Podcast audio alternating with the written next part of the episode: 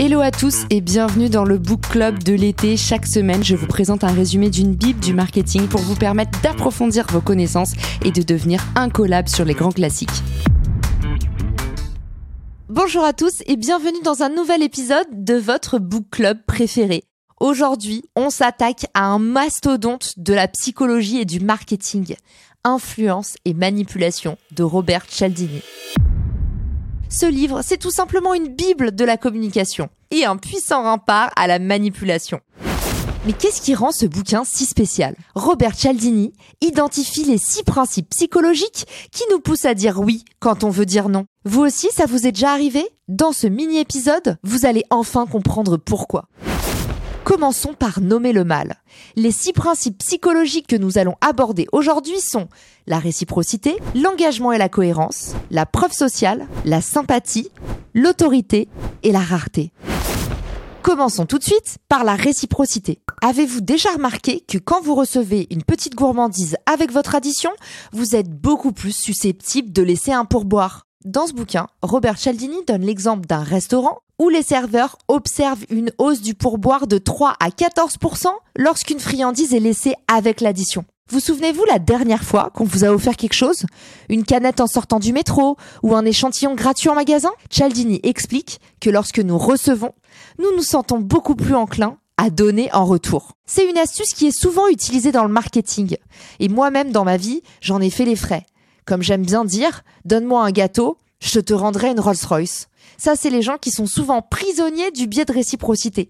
Ils ont envie de rendre au centuple. Si vous êtes vous aussi dans cette catégorie, gare aux manipulateurs.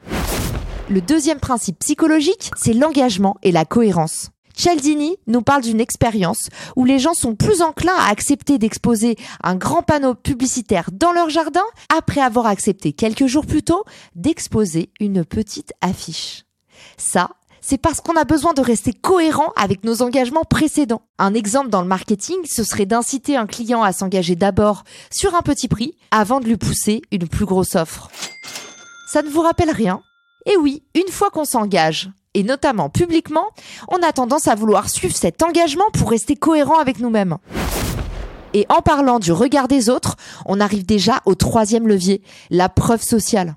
Vous qui pour beaucoup adorez les réseaux sociaux, ils sont le terrain de jeu de la preuve sociale. L'idée selon laquelle, quand vous observez quelqu'un faire quelque chose, vous êtes plus susceptible de le faire à votre tour. Cialdini donne l'exemple des publicités qui mentionnent toujours un produit le plus vendu. Vous avez également au restaurant le plus aimé, l'outil le plus voté sur Product Hunt, ou encore l'abonnement le plus courant. La preuve sociale met en avant l'impact des évaluations, des avis et des influenceurs sur les prises de décision et les moteurs d'achat. Un épisode dans lequel je parle particulièrement de la preuve sociale, c'est celui où j'illustre le syndrome du restaurant vide. Si vous ne voyez personne faire la queue devant un restaurant ou manger à l'intérieur, vous n'aurez jamais envie de vous y attabler.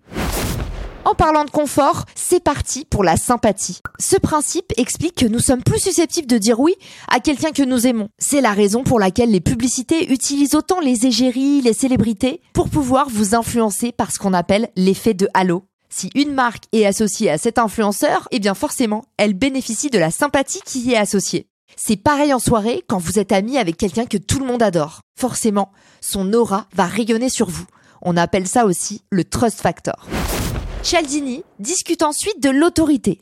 Et oui, on a tendance à suivre les personnes en position d'autorité, ceux qui sont nommés experts dans leur domaine. D'où l'utilisation dans les publicités de beaucoup de médecins, d'avocats ou le fameux dentiste qui commente les radios imaginaires dans les pubs pour les brosses à dents ou les dentifrices Colgate. Enfin, le dernier levier et non des moindres, c'est celui de la rareté. Scarcity, comme disent les Américains. Ce biais démontre que nous voulons toujours ce qui est limité ou difficile à obtenir. Un exemple courant en joaillerie, c'est le diamant. Un exemple courant en marketing, ça va être les ventes flash, les éditions limitées, toutes ces applications qui cultivent notre FOMO, notre peur de rater une opportunité, avec par exemple des petites fenêtres qui s'ouvrent en disant 5 personnes sont en train de regarder ce logement, ou bien plus qu'une place disponible dans ce TGV. Vous l'avez compris au terme de cet épisode, influence et manipulation est une lecture incontournable pour comprendre comment nous prenons des décisions. C'est un guide précieux pour les marketeurs, mais aussi pour tous les fins psychologues ou les curieux qui veulent tout simplement comprendre qu'est-ce qui motive nos réactions, nos émotions et nos décisions.